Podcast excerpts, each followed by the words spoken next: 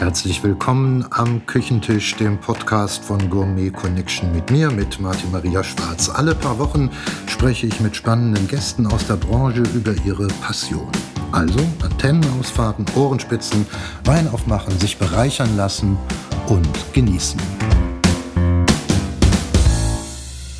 Mit George Enrizi sitze ich jetzt am Küchentisch zusammen. George Enrizi ist Marketing- und Sales Manager für Kochgeschirr, unter anderem von der US-amerikanischen Firma Allclad und der französischen Firma Tefal.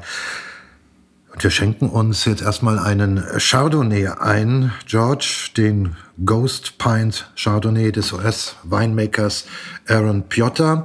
Dafür kombiniert er Chardonnay-Trauben aus verschiedenen Terroirs, aus Napa, aus Sonoma, aus Monterey. Ja, und wie es sich für einen Chardonnay gehört, ist der auch in Barrique ausgebaut. Komm, wir stoßen mal kurz an und dann lass uns schnuppern.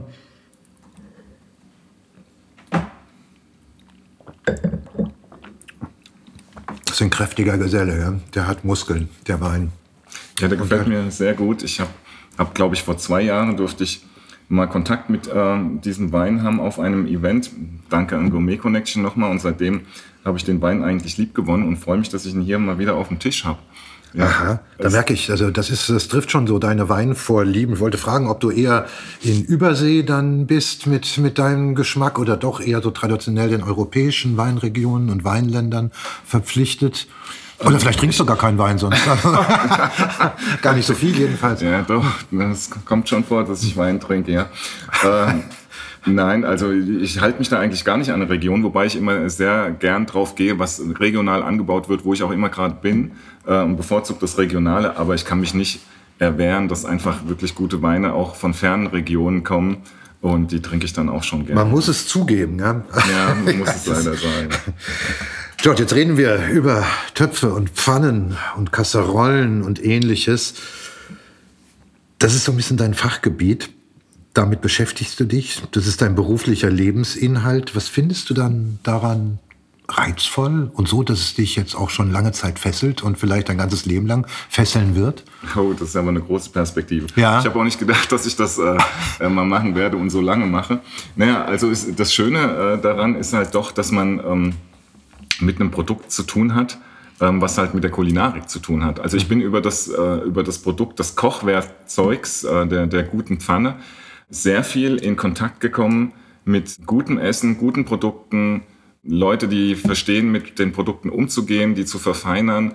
Und diese ganze kulinarische Welt ist schon, äh, ist schon was Schönes. Ich bin natürlich nicht nur da unterwegs. Es gibt natürlich auch noch ein anderes Ge äh, Geschäft dabei. Aber ähm, das ist schon eine schöne Seite. Und äh, über Allclad, über die Marke, die wir äh, ja heute als Thema haben, das ist eben Profi-Werkzeug mhm. und ich habe dabei auch, ich habe mich schon immer für gutes Essen äh, interessiert und ein bisschen für äh, Kochen. Und über die Marke bin ich viel mehr in den Bereich Kochen reingekommen und mich mehr für Kochen interessiert und bin auch jetzt selber und gerade noch in den Zeiten, wo man nicht mehr so viel weggehen kann im Moment bedingt, ja, fröhlich bis in dem äh, Hobbykochen, ja. Ja, äh, das ist auch manchmal so ein bisschen so ein unterschätztes Medium, gell? Also für die heiße Küche ohne Pfannen und Töpfe geht ja gar nichts.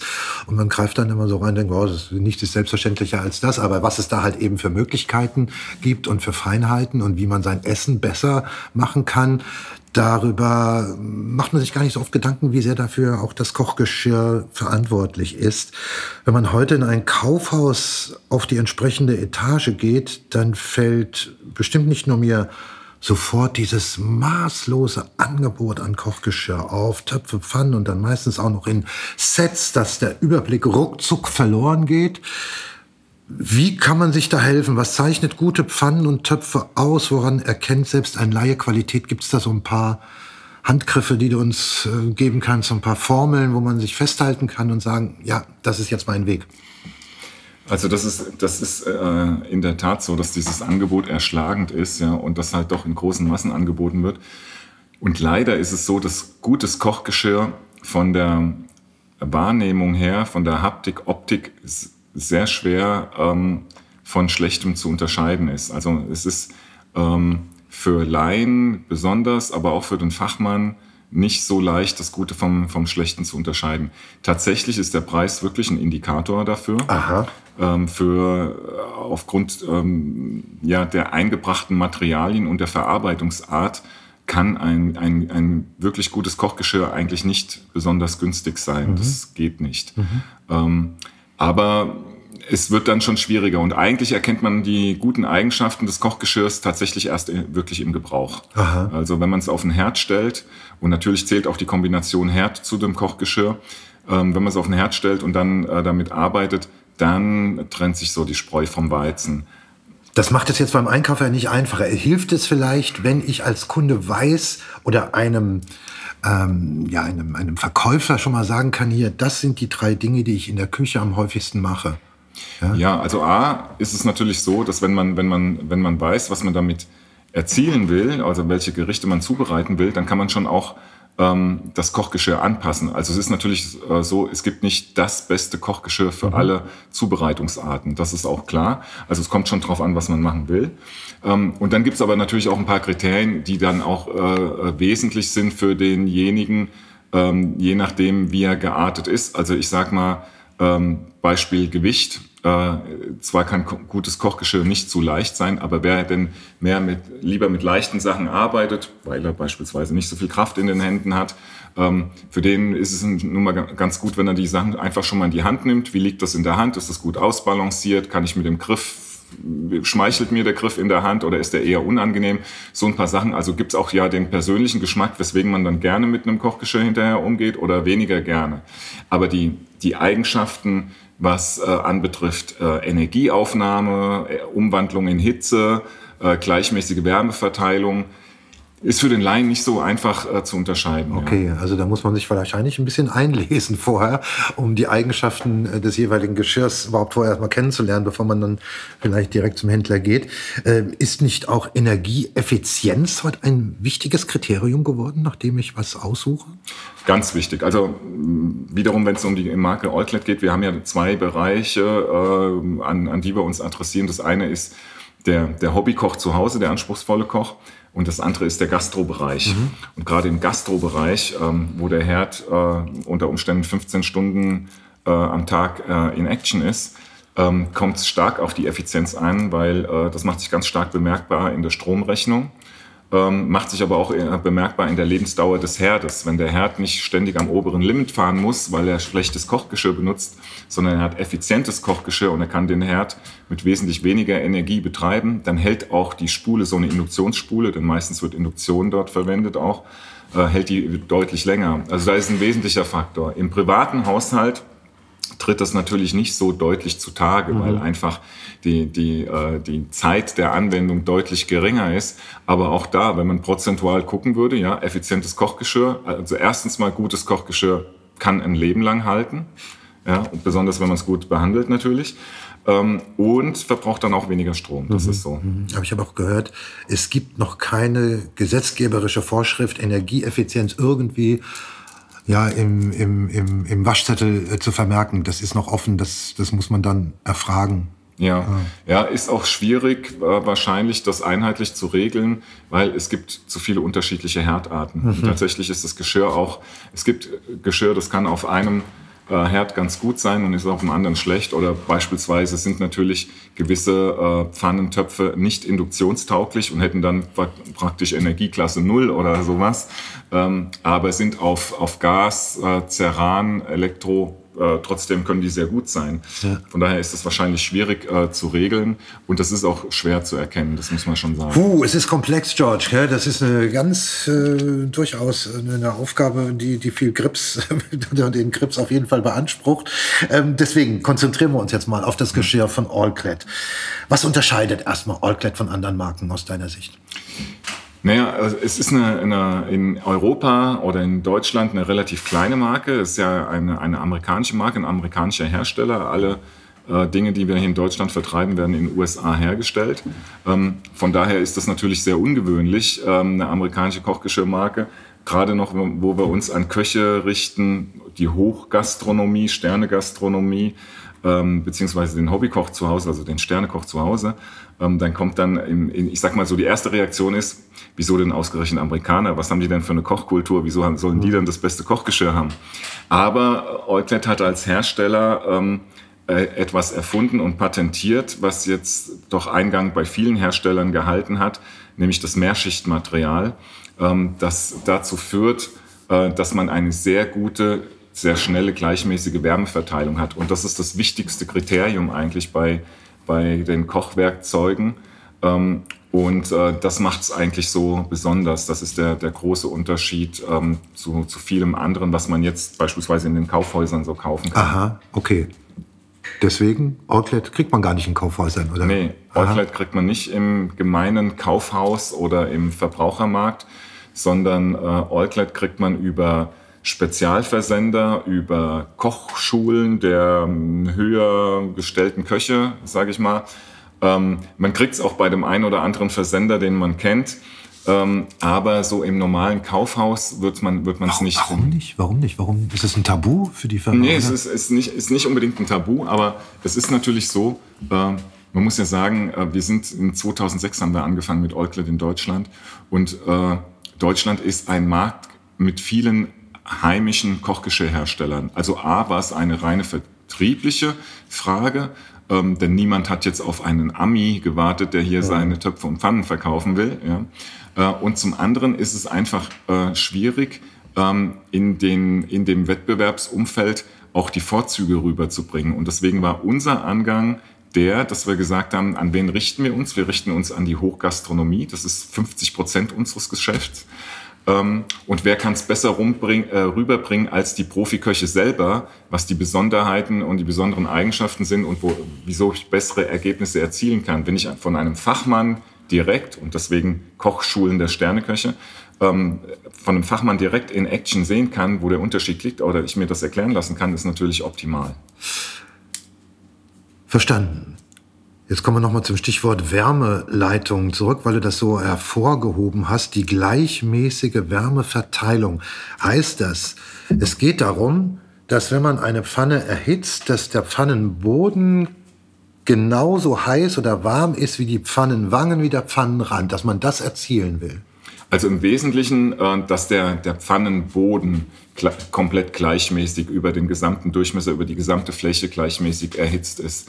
Und jetzt würde man sagen, ja, das ist doch selbstverständlich. Mhm. Das ist es genau nicht. Ähm, also wenn man, und da unterscheidet sich im Wesentlichen gutes von schlechtem Kochgeschirr, ähm, dass das gute Kochgeschirr sehr schnell sehr gleichmäßig auf eine Temperatur kommt. Mhm. Denn es gibt für jedes Gericht, was man zubereiten will oder jede Zubereitungsart eine optimale Temperatur und die will man komplett über die Fläche haben und weder heißere noch kältere Stellen. Okay. So, und wenn man eine sehr gute Wärmeleitung hat, dann wird diese gleichmäßige Temperatur sehr schnell erreicht und man kann die auch sehr gut halten. Und wenn man ein schlechtes Kochgeschirr hat, dann dauert das sehr lange, sehr lange Aufheizzeiten und dann hat man auch noch unterschiedliche Temperaturfelder und dann wird es einfach schwierig, ein gleichmäßiges, ein definiertes Ergebnis zu erzielen. Und das ist, das ist genau das, was die Profiköche auch daran so schätzen, weil die sind natürlich, ich sag mal, in der, in der Sternegastronomie à la Minute darauf angewiesen, dass das immer auf den Punkt genau, genau das äh, erzielt, was sie erwarten. Mhm, versteht sich, das ist, äh, ohne das geht's nicht, ohne das keine Sterneküche. Ähm, produziert Allclad jetzt für alle Herdarten, also Ceran, Gas und Induktion? Oder wird das dann auch nochmal unterschiedlich angeboten, je nach Also das, was wir in, in, in Deutschland im Sortiment haben, ist alles induktionsgeeignet ja. und ähm, induktionsgeeignetes ist ja für alle anderen Herdarten auch geeignet. Automatisch. Wir haben das, wir haben das deswegen gemacht, weil in, in Deutschland die Induktion ähm, eben schon so weit äh, fortgeschritten ist. Man schätzt so 25, 28 Prozent Haushaltspenetration und in der Gastronomie viel höher. Ich denke, da ist das 70, 80 Prozent. Ähm, dass es keinen Sinn macht, eigentlich hier äh, Serien zu haben, die nicht induktionsgeeignet sind. In den USA gibt es das. Mhm, mh. Das ist aber auch ein Gasland, traditionell von den Herdarten. Und nochmal Frage an den Fachmann in Sachen Induktion. Das ist schon die Technik, die die nächsten Jahre und Jahrzehnte bestimmen wird. Und irgendwann haben wir 100% Induktionsausstattung oder Gibt es noch etwas, wo der, wo der Gasherd oder der Ceran, das Ceranfeld dem Induktion, der Induktion überlegen ist? Also das Ceranfeld sicherlich nicht. Ich sage immer, das Ceranfeld ist das Schlechteste, was man haben kann. Ich habe es auch zu Hause, aber ist eigentlich das Schlechteste, was man haben kann. Ähm, Induktion ist in der Charakteristik sehr ähnlich dem, dem Gasherd. Ähm, wobei die Induktion ähm, noch das Charmante hat, ist es sehr leicht zu reinigen. Gasherd ist ja doch dann schon öfters mal ähm, ordentlich putzenfällig und äh, Induktion ist sehr direkt, sehr genau steuerbar, wie Gas auch, ist darüber hinaus sehr sauber, sehr pflegeleicht. Also ähm, man weiß nie, was die Technik noch alles bringt. Äh, vielleicht gibt es irgendwann eine, eine mhm. weitere Technik. Ähm, aber ich denke, es wird in Richtung Induktion gehen, zumal der Preis von Ceranfeldern und Induktion sich immer mehr annähert. Für mich ist es eigentlich verwunderlich, dass die Induktionsherde noch nicht noch stärker äh, ge gekauft werden gegenüber den Ceranfeldern, weil der Preisunterschied ist mittlerweile mhm. ziemlich gering. Du hattest gesagt, dass das All-Clad-Kochgeschirr sich durch dieses Merkmal der mehreren Schichten auszeichnet, die überhaupt es erst möglich machen, dass die Wärmeverteilung gleichmäßig erfolgt. Ganz kurz mal, nur so damit wir wissen, auch für die, die tiefer interessiert sind, welche Schichten sind das? Was sind das für Schichten? Es gibt, es gibt äh, unterschiedliche, wir haben ja unterschiedliche Serien. Ähm, bei zwei dieser Serien äh, sind die Schichten, unterschiedliche Schichten aufeinanderfolgend von Edelstahl und Aluminium. Wobei Edelstahl die Schicht ist, die die ganze Sache induktiv macht. Also Induktion heißt ja Magnetismus äh, in, in, äh, oder Elektrizität über Magnetismus in Wärme umwandeln. Das macht die Edelstahlschicht und die Edelstahlschicht ist die, die Verkleidung außen, die es robust macht und pflegeleicht und innen die neutrale Kochoberfläche, die nicht mit Speisen reagiert. Und der Wärmeleiter ist Aluminium. Aluminium ist schon ein sehr guter Wärmeleiter und ist vor allen Dingen auch relativ leicht. Und wir haben eine Serie, da ist diese Wärmeleiterkombination innerhalb des Edelstahls, äh, ist äh, Kupfer gemischt mit Aluminium, aber verstärkt Kupfer, de äh, deutlicher größerer Anteil Kupfer. Kupfer ist nochmal ein doppelt so guter Wärmeleiter wie Aluminium, ist allerdings auch deutlich schwerer und relativ weich. Von daher muss man in der Wandstärke des des Materials nach oben gehen. Mhm. Aber man kennt ja die, die, die, die traditionelle französische Küche und das französische Kochgeschirr, das sehr stark auf Kupfer war. Und wir haben eine Serie, die dieses Kupfer durch diese äh, Mehrschichtbauweise mit Edelstahl induktionsfähig gemacht hat. Mhm, mh. Wo Licht ist, ist irgendwo auch ein kleiner Flecken Schatten. Jetzt lese ich in einem Testbericht, hm, die All-Clad-Pfannen würden sich schlecht reinigen lassen. Sagt, dass das nicht wahr ist. Das ist nicht wahr. das ist, also Jetzt kommt ja nicht von irgendwo her. Wirklich, das ist wirklich nicht wahr. Ähm, ich, also es ist natürlich so, äh, es gibt natürlich immer Steigerungsmöglichkeiten. Wenn man ein antihaftbeschichtetes äh, ähm, Kochgeschirr hat, Anti, eine Antihaftschicht ist natürlich am einfachsten zu reinigen. Ja. Geht also kennt, kennt, ja. kennt, kennt jeder von zu Hause die Antihaftpfanne, wo ich es ganz äh, leicht einfach rauslösen kann. Allclad hat auch Anti-Haftpfannen. Ich weiß jetzt nicht, was der gute ähm, Tester oder Konsument ähm, äh, genutzt hat und was er gemacht hat. Wenn man auf Edelstahl was richtig einbrennt, und das kann man natürlich auch machen, ne, ähm, dann dauert es schon ein bisschen äh, länger. Aber prinzipiell ist Edelstahl generell ja sehr gut äh, pflegeleicht. Okay. Und wenn trotzdem mal was eingebrannt ist, wie kriege ich das dann wieder weg? Also ich finde, die einfachste Art und Weise ist, ähm, man äh, nach, dem, nach dem Kochen wenn man schon zu Tisch geht, macht man ein bisschen Wasser in die Pfanne rein und lässt die mit der Restwärme auf dem Herd stehen und vielleicht ein Tropfen Spülmittel dazu, muss aber nicht unbedingt sein. Und dann löst sich eigentlich schon alles.